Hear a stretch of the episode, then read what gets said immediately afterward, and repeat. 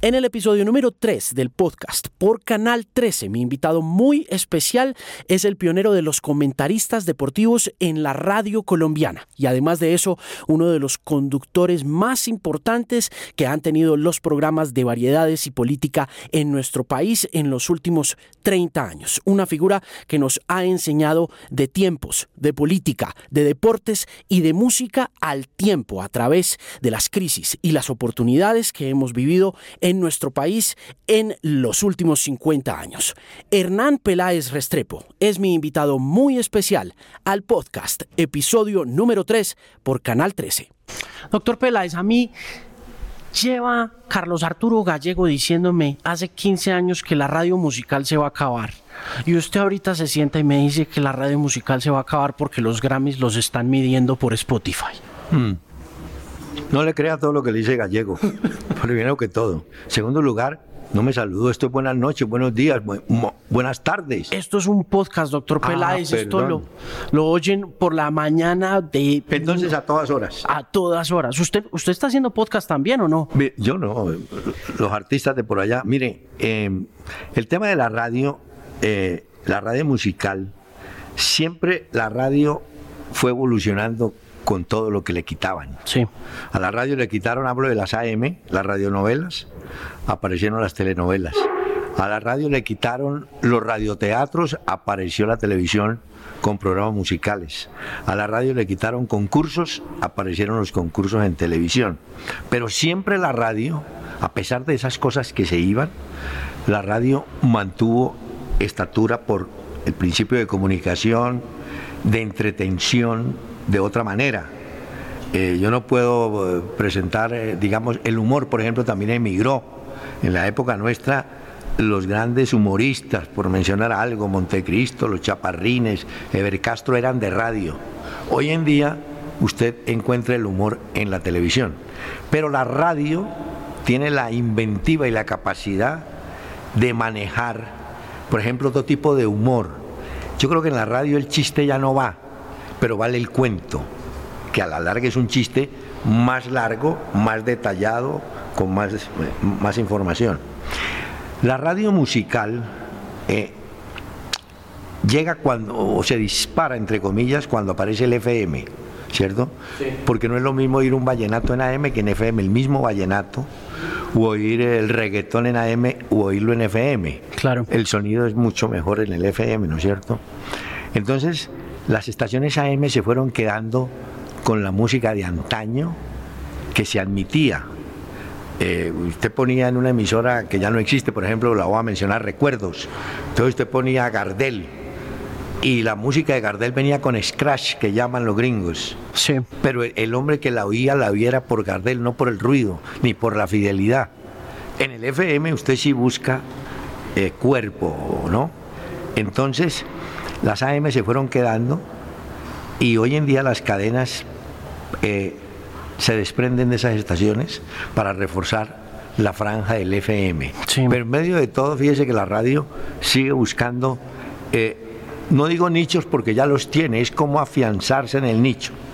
Sí, pero em, eso del nicho quiere decir que uno se tiene que volver más especializado en la medida en que va avanzando, porque en el caso suyo fue como me da la impresión a mí desde lo que he podido ver de su experiencia que fue como el caso opuesto. Usted arrancó que en los deportes. Siempre en fútbol.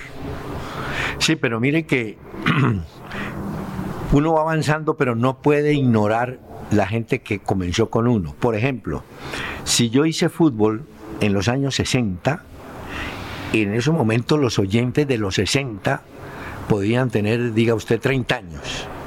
Esos oyentes fueron también avanzando conmigo. Esos oyentes hoy pueden tener 70, 80. Yo no los puedo ignorar. Por eso yo me apego mucho al cuento de antes, a contar historias, a revivir la música de antes, porque estaría traicionando si yo me pongo a hacer música, por ejemplo, yo pusiera reggaetón, como lo puede poner usted, el, oyente que me acompañó a mí durante 30 años dice, pero no, yo reggaetón, no me, yo quiero oír los boleros, por ejemplo, o quiero oír música cubana de los 50. Entonces, uno tiene que tener cuidado, seguir con esa franja, acompañarla hasta el final, digamos, por un lado, y también ir cultivando gente nueva. ¿Y cómo se hace eso? Eso se, se, le encuentra, por ejemplo, eh, le voy a contar, y fue una experiencia que tuve hace poco.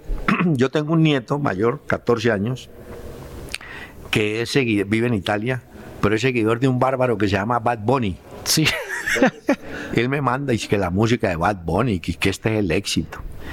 Hace poco en una charla en Medellín les dije, yo respeto que a él le guste Bad Bunny, pero yo lo critico porque un tipo que tiene un éxito que se llama Hoy amanecí contento con una voz de tristeza y aplanchado. Yo digo, este tipo nunca amanecerá feliz. Pero bueno, pero no puedo ignorar eso. ¿cierto? Tengo que seguir también. Y de pronto alguna juventud, digamos, que oye a Bad Bunny, al sentir que yo hago una referencia, aunque sea, pues les estoy dando como como la oportunidad de que el tipo diga, oiga, no, este tipo también nos va a reconocer a Bad Bunny, por decir algo, ¿no? Sí. Eh, son, digamos, son no trucos, son ganchos para tratar de no estar al día pero no ignorar lo que vino haciendo durante tantos años. Doctor, ¿usted qué empezó haciendo? ¿Usted en radio qué empezó haciendo? ¿Usted eh, arrancó de locutor? No, no.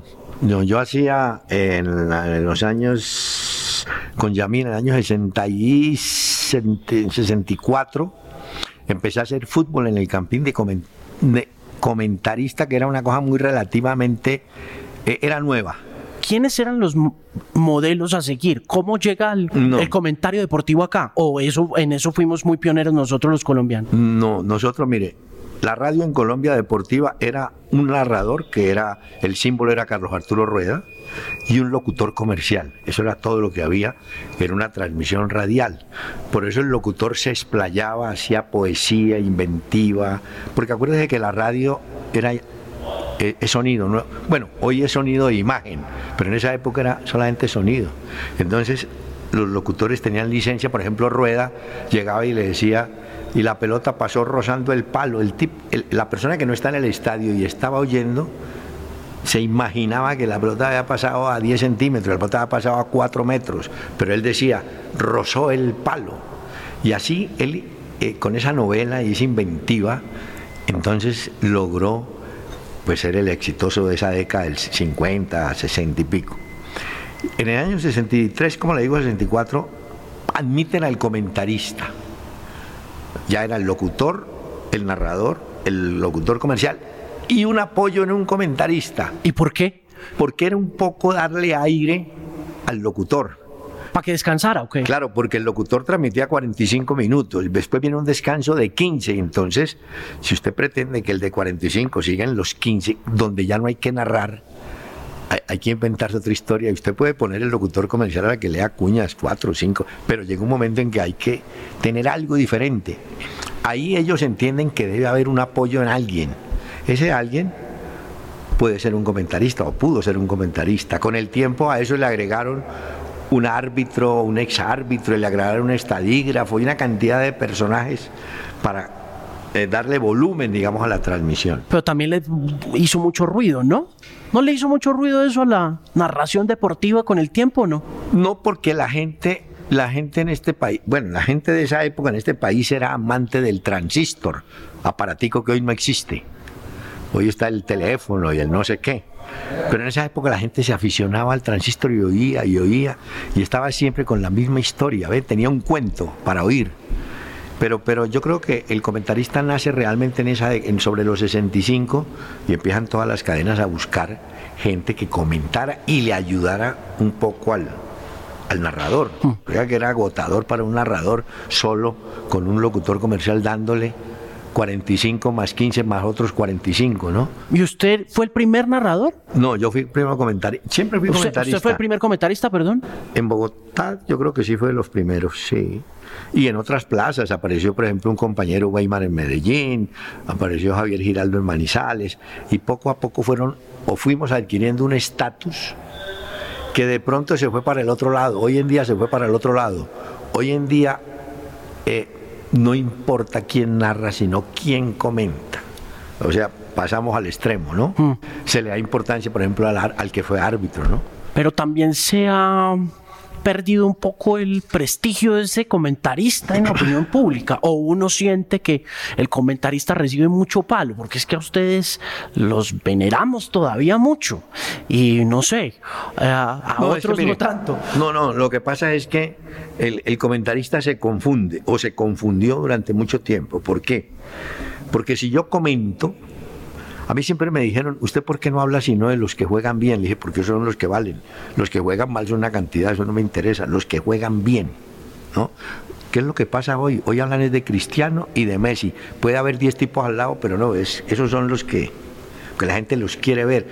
En Argentina hoy la figura es Quintero. Juegan 10 más con él, pero hay que hablar de Quintero y ponderar a Quintero. Pero el gran pecado del comentarista es caer en el campo del técnico. Porque si yo estoy viendo un partido y veo que Millonarios está jugando mejor que Santa Fe, yo digo, hombre, este equipo está jugando mejor porque fulanito está haciendo bien los pases, porque no. Pero si yo entro al campo de decir, no, mire, Millonarios que está jugando mal, lo que hay que hacer es esto. Hay que sacar a fulano y meter a Sutano.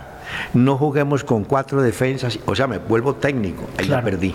Ahí ya perdí porque el oyente no está para ser técnico, el oyente está para vivir el fútbol, para gozarlo o sufrirlo. Pero al, oyente poco le interesa que jueguen cuatro defensas o tres defensas. Y se lo voy a confirmar con un detalle. Cuando yo iba al campito, ya hace rato no voy, pero cuando iba, yo veía que había unos hinchas que saltaban y le daban la espalda al partido. O sea, no les interesaba. Cuando había gol sí se volteaban y gritaban sin haberlo visto. Pero o sea, ese oyente no tenía ni transistor, ni le interesaba la, que usted supiera o no supiera. Entonces yo creo que ese es el pecado. El comentarista es para comentar, para criticar, para lo que usted quiera. Pero ya cuando entra al campo de, ser técnico, ahí pierde. Hmm. Pierde, no digo credibilidad, pero mm, eso fastidia. Claro. Porque no faltará el que le diga, mire, ¿sabe qué? Entonces quítese el micrófono y vaya dirija. Claro. Como hacen algunos árbitros. Algunos árbitros, cuando un jugador empieza a molestar, el tipo le quita el pito y dice, ah, pues pite usted. Porque como quien dice, usted sabe más que yo, pite usted. Sí. Y aquí es lo mismo. ¿Y cómo se encuentra, cómo haya usted el balance también? Porque uno como crítico de musical, musical también sufre un poco de eso. Frank Zappa decía que escribir o hablar sobre música era como bailar sobre arquitectura, decía. Sí, lo mismo. Usted está oyendo un reggaetón que es lo que le gusta a usted, ¿no? y el rock and roll y toda la música. Entonces usted llega y dice, no, mire, esta banda que toca rock and roll me va a volver a la época del ruido, a Billy Haley. Ah, ah no, si Billy Haley hubiera tenido un saxofón, eso hubiera sido mejor. No, pero, momento. El tipo no tenía saxofón, el tipo tenía este grupo de trabajo. Ahí entraría usted como técnico, ¿no es cierto? Hombre, ese disco está mal grabado, han, debido poner siete u ocho micrófonos. O sea, entrando a un campo que no es el de uno, pero que uno quiere posar de que eso es lo que deben hacer. Ah, yo creo que ahí está el pecado. Sí. Yo siempre reservo la palabra, si yo voy a comentar, comento. Ahora, si voy a criticar ya es otra cosa. ¿Y cuando lo hace, cómo no. se mide? ah, no, eso no, no, no, no, tiene, no tiene medición. Pero uno trata de ser justo, ¿no? Eh, es decir, ese es el principio. Usted trate de ser, puede que no lo sea, pero intente ser justo con lo que usted quiere criticar. ¿Ha habido veces en las que ha sentido que es injusto en una crítica futbolística o política? No, no, sí, mire, mire, yo por ejemplo eh, escribía para el tiempo hace muchos años y un día un fotógrafo, creo que fue Carlos Caicedo o a uno que le decían Candado, creo que Ángel, nos encontrábamos después del partido en la, redacción, pues yo salía del estadio, ellos también, llegaban los fotógrafos, llegábamos los de, estaba en el estadio, yo me ponía a escribir y un día eh, uno de ellos, dos, de los dos fotógrafos, vino y me dijo, vea la foto que le tomé hoy a este equipo que había jugado. Yo no sé si era el Junior o alguno. Entonces el mío fotógrafo me dice, oiga, pero qué tipos tan malos, no había sino uno bueno. Entonces yo le dije, ¿cuál era el bueno? Me dijo, este. Entonces le dije, hagamos una cosa, tapémosle la cara a los otros y dejamos solamente la cara de este. Y así lo hice durante un tiempo. Yo estaba contentísimo porque era una manera de, descalificar o de calificar al bueno ignorando a los malos. Hasta que un jugador, y ahí paré, un jugador vino y me dijo, oiga hombre, yo le pido un favor, no, no, me saquen en la foto, es decir, no, yo jugué mal, no, no, no, no quiero verme en la foto. Le dije, pero ¿por qué? Me dijo, porque la hija mía me dijo, papi, ¿tú jugaste hoy? Sí. ¿Y por qué no te veo aquí en la cara? No, no te... Yo dije, tienes razón, es una crítica injusta. Yo tratando de rescatar lo bueno, ignoraba lo malo y resulta que eso era, un, era una injusticia. Ponga todas las caras y usted simplemente escriba, el mejor fue este que está de centro delantero. Uno tiene que tener autocrítica. Yo, la primera columna que yo escribí en La República, hace, bueno, en el año 63, jugaban Independiente Argentina y el Internacional de Milán, final de lo que en esa época se llamaba la Copa Intercontinental. Yo he adornado en la columna, puse, hoy en Buenos Aires, en la inextricable Buenos Aires se juega tal. Me pareció una, una palabra espectacular. Inextricable. Y, y al otro día, en mi casa, me preguntó mi mamá, ¿oíste que es inextricable? Y yo no, que es una ciudad muy complicada, muy conflictiva. Ah. Y yo dije, así como ella me preguntó, más de uno leyó y dijo, ¿y esta vaina qué será? Entonces aprendí en ese día que uno tiene que manejar un lenguaje sencillo que lo entienda todo el mundo. Claro. Porque este programa lo puede estar viendo una persona que salió de una universidad de MIT y lo puede estar viendo un muchacho que está haciendo jardines. Entonces, el lenguaje tiene que ser que este lo entienda, que sabe mucho y estudió, y este que de pronto no sabe mucho ni estudió tanto, pero que sea un lenguaje común. Eso en la radio, por ejemplo, siempre tiene que tener uno claro. El valor de la simpleza. Claro, no, y de la palabra sencilla, porque hay gente que se adorna, ¿no? Entonces, sí, eso sirve como para mostrar que uno es muy culto, que tiene una... Pero no, entre más simple, usted está seguro que le llega a todos. Puede que al muchacho de la Universidad de los Andes que está en posgrado no le llame la atención, pero puede que al muchacho que está en Corabastos lo entienda.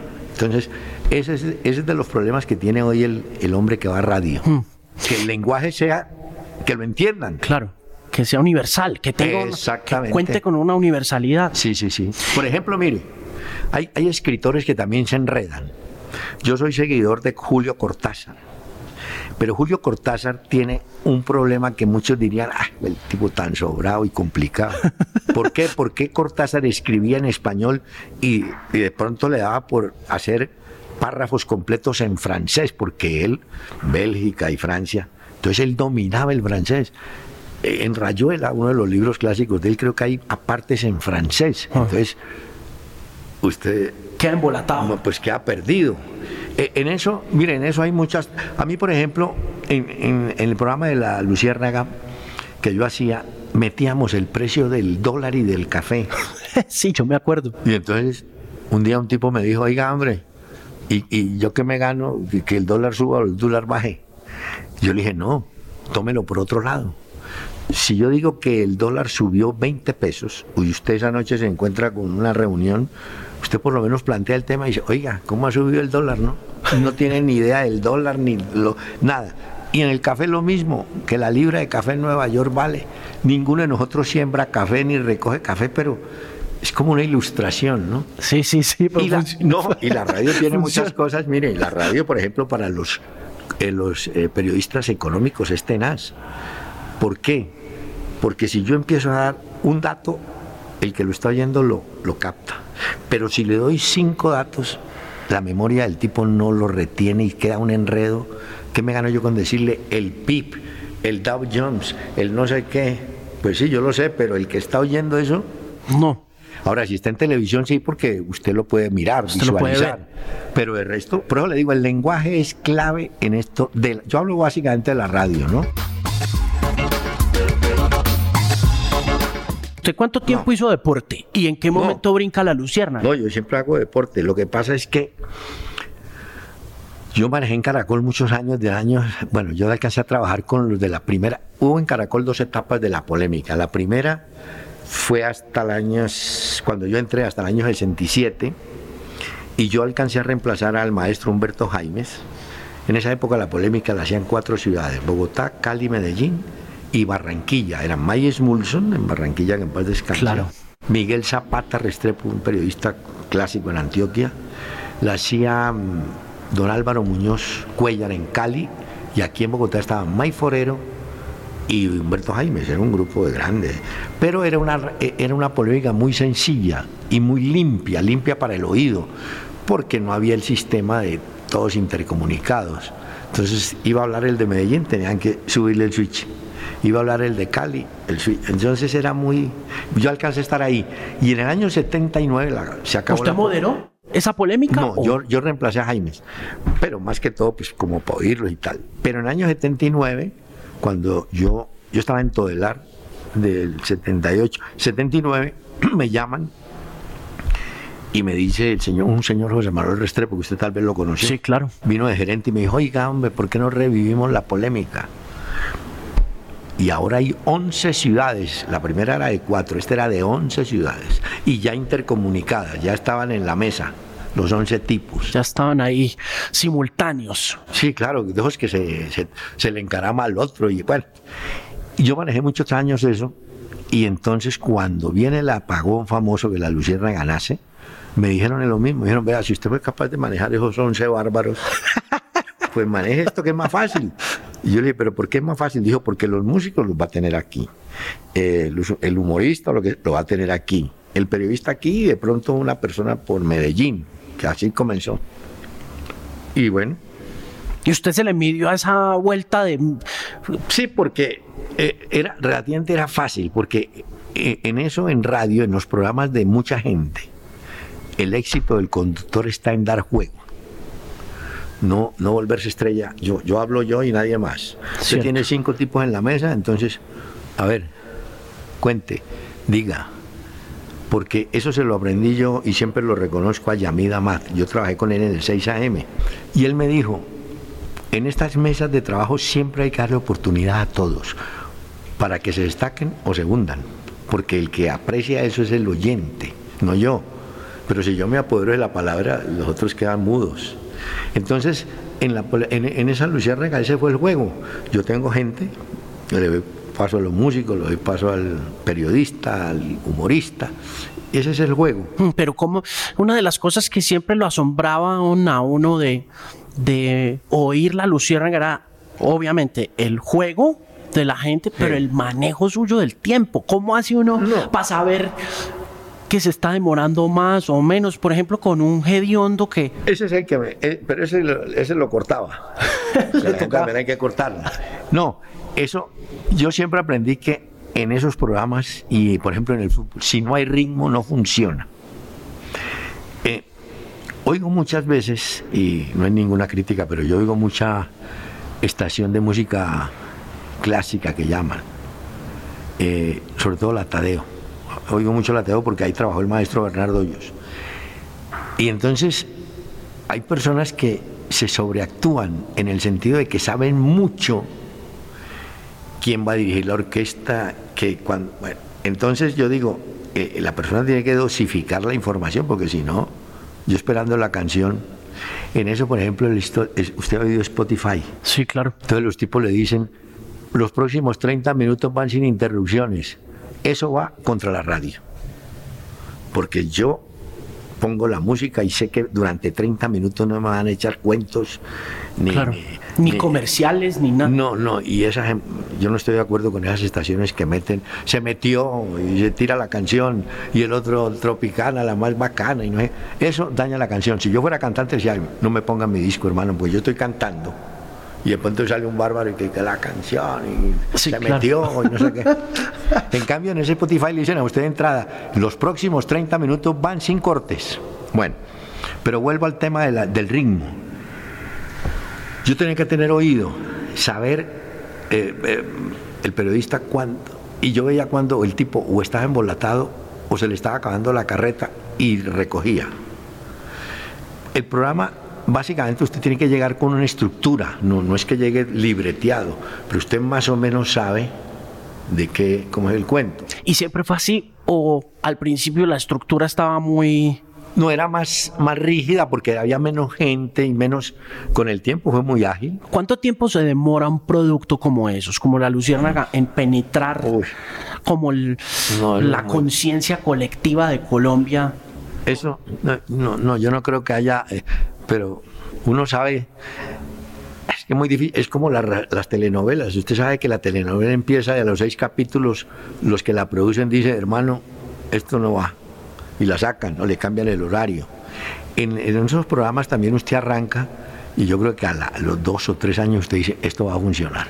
Pero se demora. Yo estuve 23 años y, y esto todos los días era trabajándole a, la, a los personajes, a la gente, porque esa fue una de las razones que yo me cansé, porque el programa iba de 4 a 7. Sí. Pero yo empecé a trabajar a las 11 para llegar a las 4 más o menos con una idea que podía ser o no ser. ¿no? Yo, por ejemplo, hablaba con el libretista, mire, haga una nota hoy sobre el canciller. A las 11 la nota servía, a las 3 de pronto ya no servía, porque había pasado otra cosa. Pero había que tener un, cuento. Y en eso, por ejemplo, a, mí me... No, yo creo que uno tiene suerte. Mire que yo a este alerta, yo lo descubro, lo descubro no, me lo llevó alguien y me dijo, este es buenísimo para echar chistes. Bueno, a ver hermano, el primer chiste. Y, y echó el chiste y yo vi que no se rieron ni los de afuera ni los de adentro. Segundo chiste, no se reía nadie. Entonces yo le llamé y le dije, ya, eh, alerta, yo nunca le dije a Juan Ricardo, alerta, mire, hagamos una cosa. Usted tiene chistes malos en cantidad, ¿no es cierto? Me sí, yo tengo... Le pues va a tener que conseguir más chistes malos. Como usted tiene risa, él tiene la ventaja de que él se ríe del chiste malo. Claro, él se ríe, sí. Él, mismo, él cree que es bueno, pero se ríe. Entonces le dije, usted a partir de ahora se llama el cuentahuesos, porque la gente sí sabe que una huesera de programa, un chiste hueso, y ahí se quedó el cuentahuesos. Y me alegró mucho cuando un día fuimos a algún teatro y sale con una camiseta, un esqueleto, y le digo, ¿y eso? El cuentahuesos. Cuentahuesos. ¿Y eso qué? No es que las estoy vendiendo. O sea, hizo mercado con las camisas. Bueno. ¿Usted lo puso así? Sí, sí, porque dije, no, hermano, usted chiste bueno no va a echar. Porque es muy fácil, yo estamos aquí, echamos un chiste y ninguno de ríe y dice, no, hermano, si no se ríen aquí, menos afuera. Y antes la gente se va a embarracar, qué chiste tan malo y todo Pero ya cuando usted le pone el rótulo, cuenta huesos, ya el, oyente sabía que venía un cuento, pero malísimo. Y la realidad del país em, empieza a cambiar también un poquito con respecto al contenido que se va manejando, ¿no? Ustedes eh, es muy influyente la forma como se narra el país desde ese programa. Lo que pasa es que ese programa, por ejemplo, no se podía hacer en Suiza. Eso se muere la gente de hambre en Suiza con ese programa, porque en Suiza no hay corrupción, ni hay robo, no hay nada.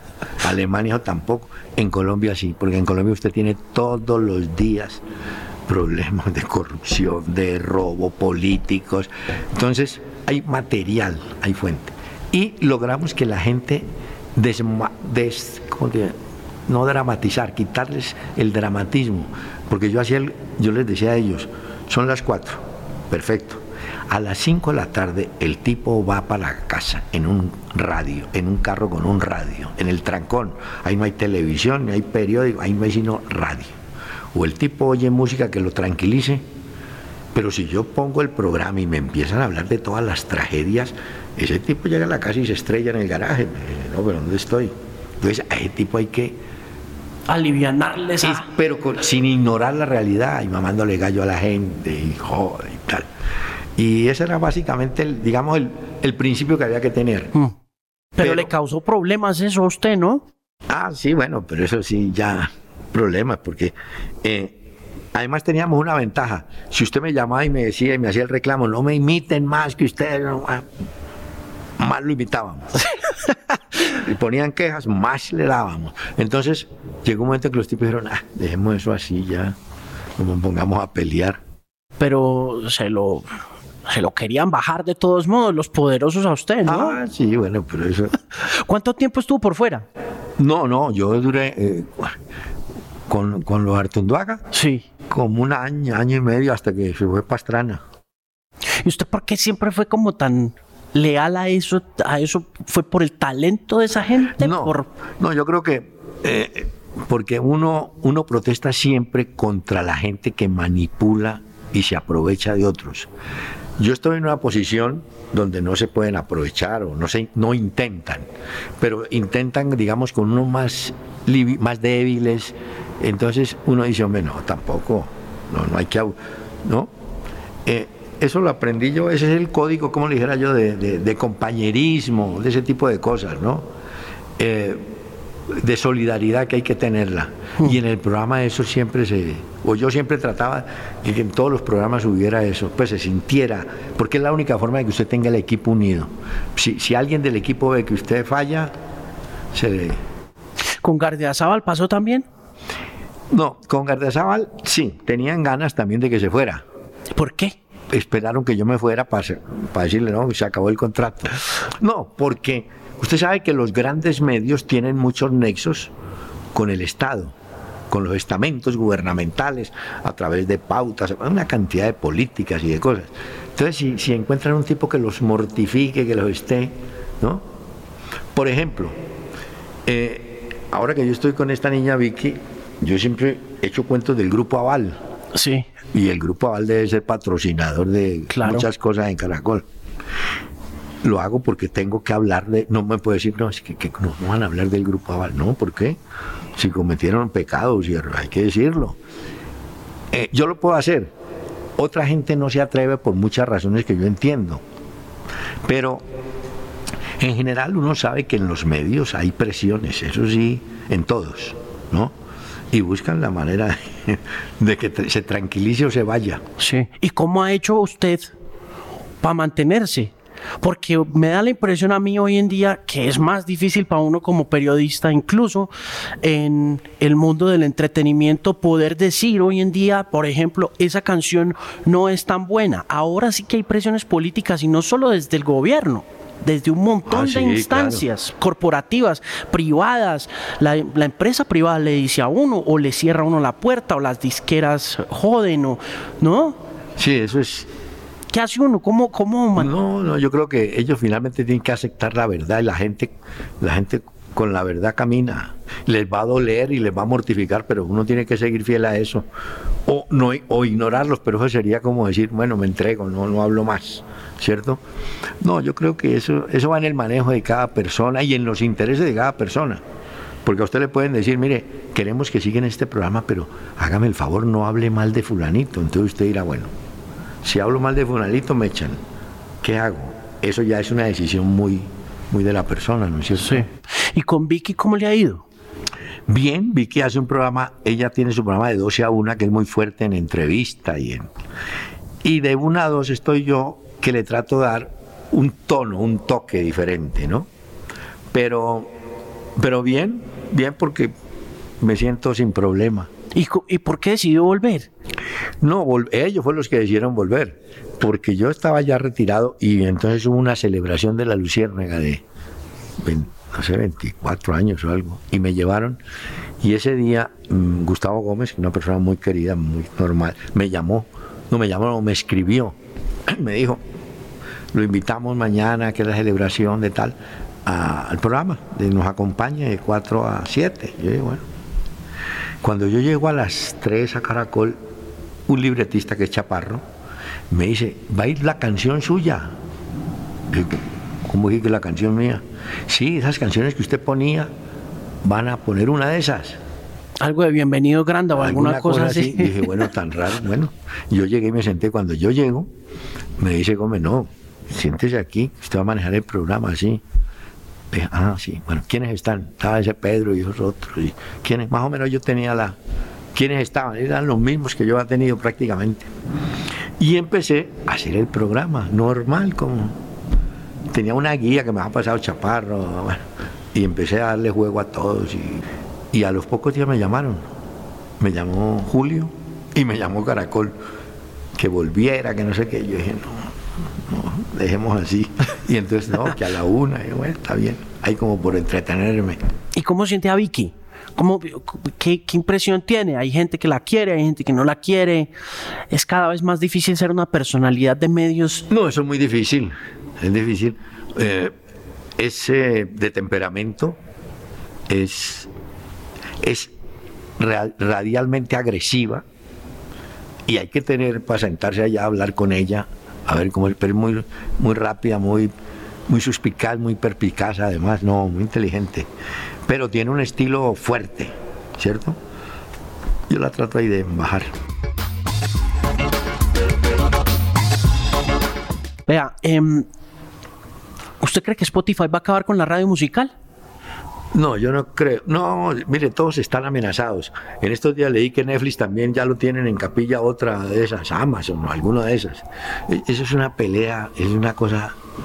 No, yo no creo.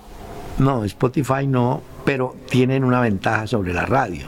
Es que usted, no sé, uno puede, aquí se miden los oyentes cada tres meses en el ECARI, no, esos tipos van midiendo día a día. Bueno, eso es como el IBOPE, ¿no es así? Que sí, claro, ¿no? Y saben datos, saben si es hombre, si es mujer. Exactamente, y la edad. Trabajan mucho con la edad. Sí, claro, pues, porque usan eso para poder vender los anuncios que ya nosotros no estamos vendiendo. sí, porque... Em, y tampoco el consumidor está muy inclinado, ¿no? Por ejemplo, el tipo que venda corbatas hoy creo que está perdido, porque corbatas no nadie usa, o muy pocos usamos todavía.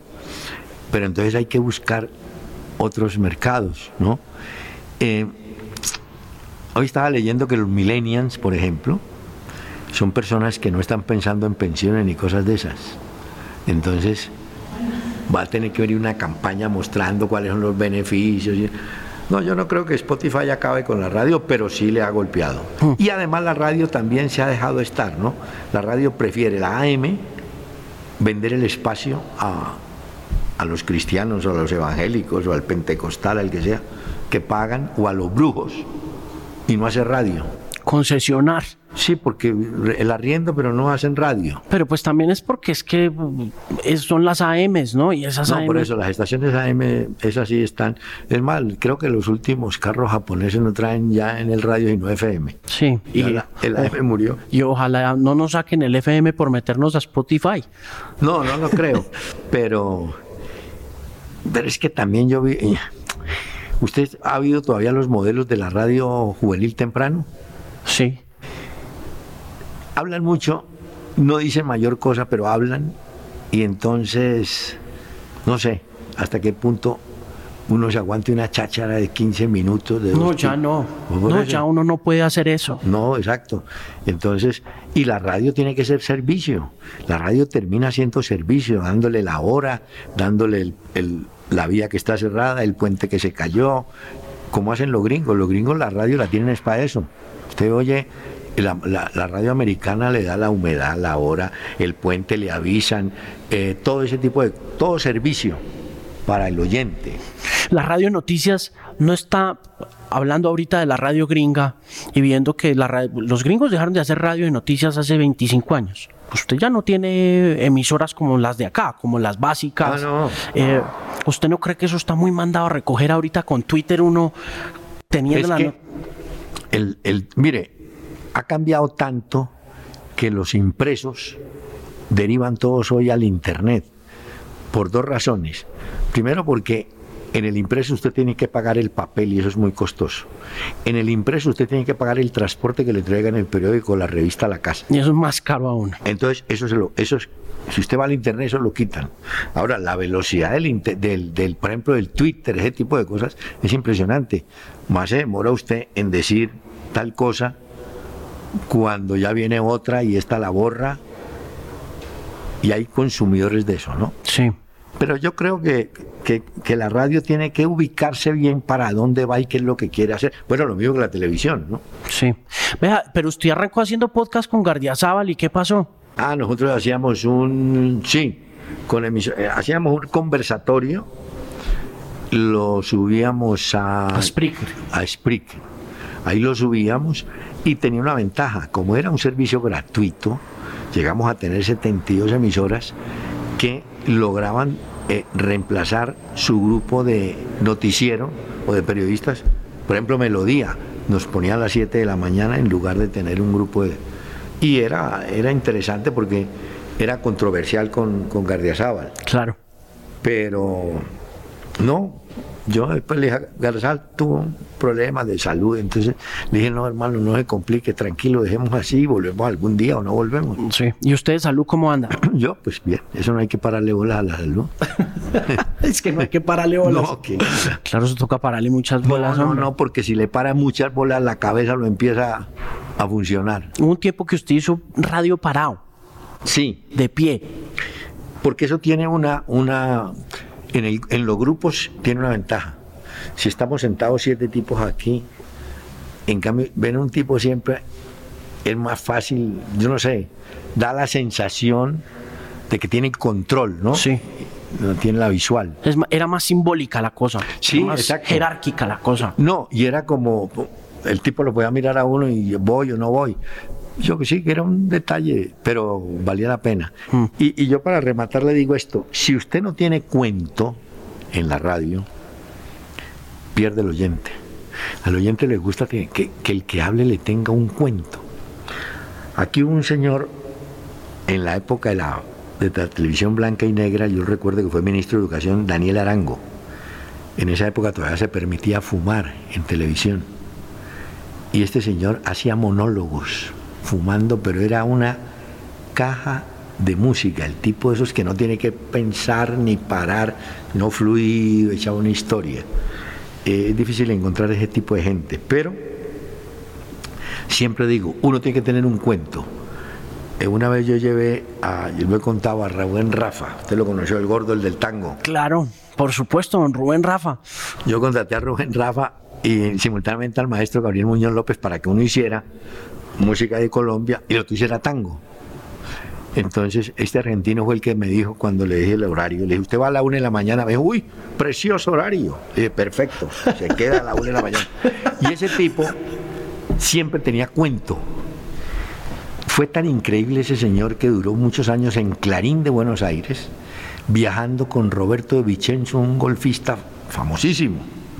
Y yo le dije, ¿y usted qué le gustaba del golf? Me dijo, no, era que los de la redacción todos hacían fútbol y todos querían viajar con los equipos. Y yo dije, no, yo también voy a viajar, pero no con fútbol.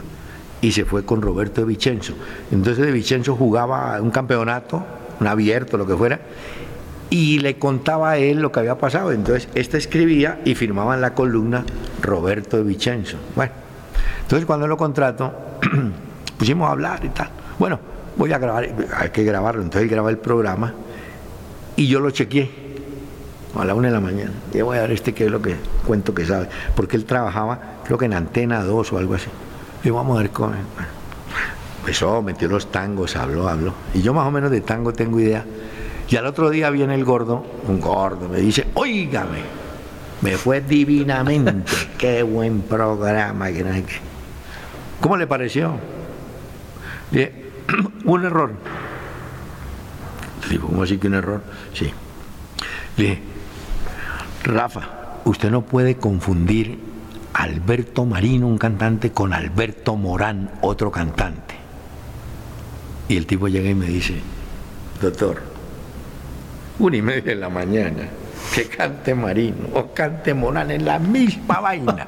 Pero el cuento del tipo, entonces al oyente finalmente no le importaba si era Morán, pero era el cuento que le había echado del tango y el autor y todo eso. Claro. Pero hay, hay ratifiqué, uno tiene que tener un cuento en esto. ¿Y cómo entrena uno a la gente joven hoy en día para eso? O- Hmm. Oiga, el problema de la gente joven, no, no, no la gente joven, el muchacho que sale, la tentación, la tentación de la pantalla.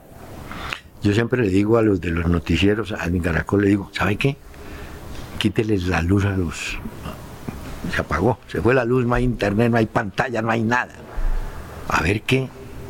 Es como cuando usted tiene teleprompter, y yo siempre le decía a la gente, apaguen el teleprompter, porque usted está leyendo el teleprompter, se va la luz, y queda en y quedó en blanco. Si usted más o menos sabe el cuento, lo echa. En eso, por ejemplo, Yolanda Ruiz era experta. Yolanda, con teleprompter o sin teleprompter, ella sabía qué historia estaba narrando. En eso hubo tipos, mire, Jorge Antonio Vega, un locutor que tuvimos en noticieros, es el único tipo que yo veía que leía un párrafo adelante. Él corregía sobre la marcha lo que habían escrito los redactores porque tenía esa, esa capacidad. Pero en síntesis yo creo que la juventud de hoy no puede caer en la tentación, el facilismo, Twitter. Por ejemplo, ayer se cumplieron 76 años de la muerte de George Harrison, Sí. el Beatle. ¿Le hizo usted homenaje? No. Sí, claro. Sí que puso, a ver. Puse eh, Here Comes the Sun. No, esa no era. ¿Cuál? My, My Sweet Lord. Claro. Había que poner. Pero Mansfield Lord tenía una ventaja. que la gente cree que la canción es dedicada al, al Señor, no. Sí, a Dios. Es al Krishna. Ah. Por eso en es parte dice Harry Krishna. Claro. Que después dijeron no. O sea, no era cristiana la. No, no era. Al Krishna. Entonces ahí tiene usted el cuento. Bueno, ¿qué es el Krishna? ¿Qué es el catolicismo? Porque este tipo le cantó a, al Krishna. A Krishna. Entonces lo, con el tiempo dijeron, no, es que la palabra Lord es el Señor, todo el, todos los dios, el Dios. Todo el que crea en Dios puede ser Krishna, Buda, lo que sea, pero esa es la canción. Pero digo yo, esas cosas hay que tenerlas investigadas. Claro que uno sepa eh, la carreta del tipo, pero por ejemplo, en estos días se cumplieron los años de muertos de Sócrates, un futbolista brasileño. Me llamaron una noche que les hiciera un... yo hice la carreta de Sócrates y todo eso. Y después al otro día le pregunté al, al que me llamó, le dije, oiga, eso que dije yo de Sócrates, si lo investigan, lo consiguen. Pero me dio una respuesta. Me dijo, si un muchacho hoy sale a hablar de Sócrates, el oyente dice, no, pues si este ni lo vio, ni lo conoció, ni sabe quién es. Entonces ahí es donde sigue ganando el que está detrás, en el caso mío, por ejemplo. Entonces ellos ya resolvieron que todos esos vejestorios, toda esa gente que viaja, ¿no? Es como la discoteca, la muertoteca que tengo yo, todos están muertos. ¿Cuántos discos tiene? No, yo dejé en Caracas, y en esto ya sacaron un, esto una cosa esta. Eh, yo dejé 25 mil temas. Pero ¿y usted cómo deja esos discos allá, doctor Peláez? Y sobre todo están indexados. Un muchacho Rómulo Mateus, que ya no está Claro, un Rómulo. Mm, indexó los 25 mil temas. Pero eran suyos. No, eh, cuando nosotros llegamos a la Luciérnaga, ese Yamid había acabado con toda la música porque no era y no noticias. Cuando empezó el programa me tuvieron que prestar música de reloj. Entonces yo conseguí que una vicepresidente, María del Socorro, me dijera, bueno, le voy a autorizar 150 mil pesos mensuales para que vaya comprando todas las viejeras.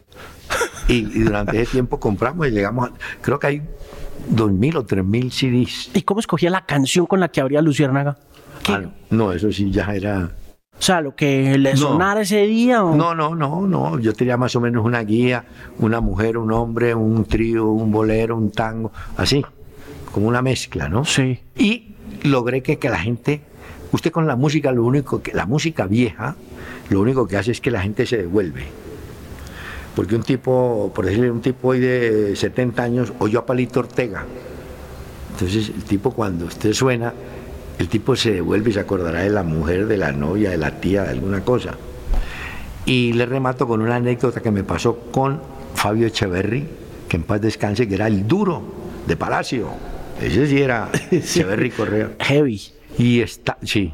y un día llego a la casa, me dicen, lo ha llamado Fabio Correa como tres veces. Yo dije, uy, ¿en qué lío me metería yo con esta Luciérnaga hoy? Porque él era gobierno. Dije, uy, no, quién sabe qué rollo. Entonces lo llamé. ¿Qué Fabio? ¿Cómo le va? Eh, hablaba así viejo. Ah, no, hombre, bien. Dígame una cosa. Cuando él me dijo, dígame una cosa, dije, aquí viene el varillazo. Veo, dígame una cosa, ¿de dónde sacó esa canción de Daniel Santos? Dije, ah, Panamá me tombé, la tengo. Digo, la necesito porque no la tengo. Era un coleccionista de música. Sí. Y el susto fue que me iba a regañar y era porque no tenía Panamá me tombé de Daniel Santos.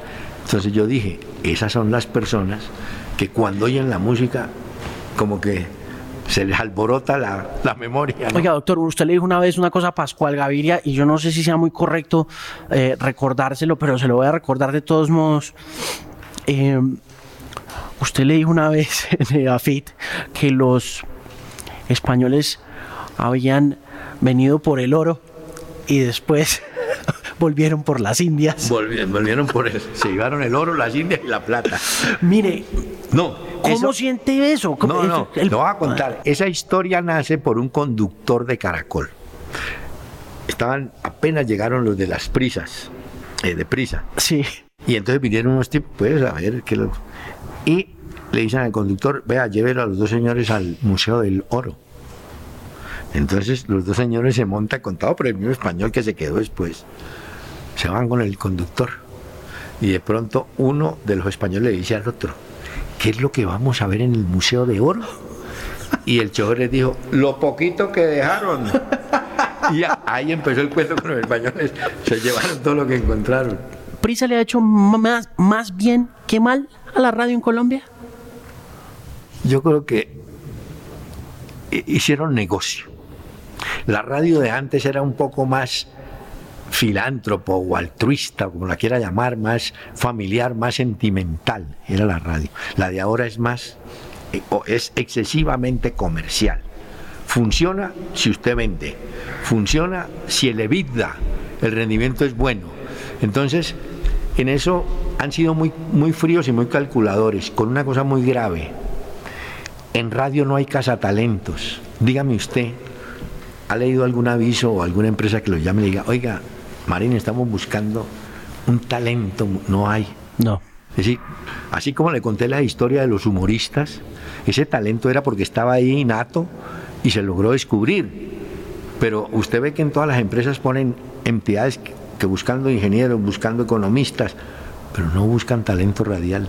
Eso sí es grave. Eso es gravísimo. Oiga, doctor, gracias por darme estos minutos, este tiempo. No, hombre. Un gusto tenerlo acá. Muchísimas gracias. Ah, gracias, muy querido.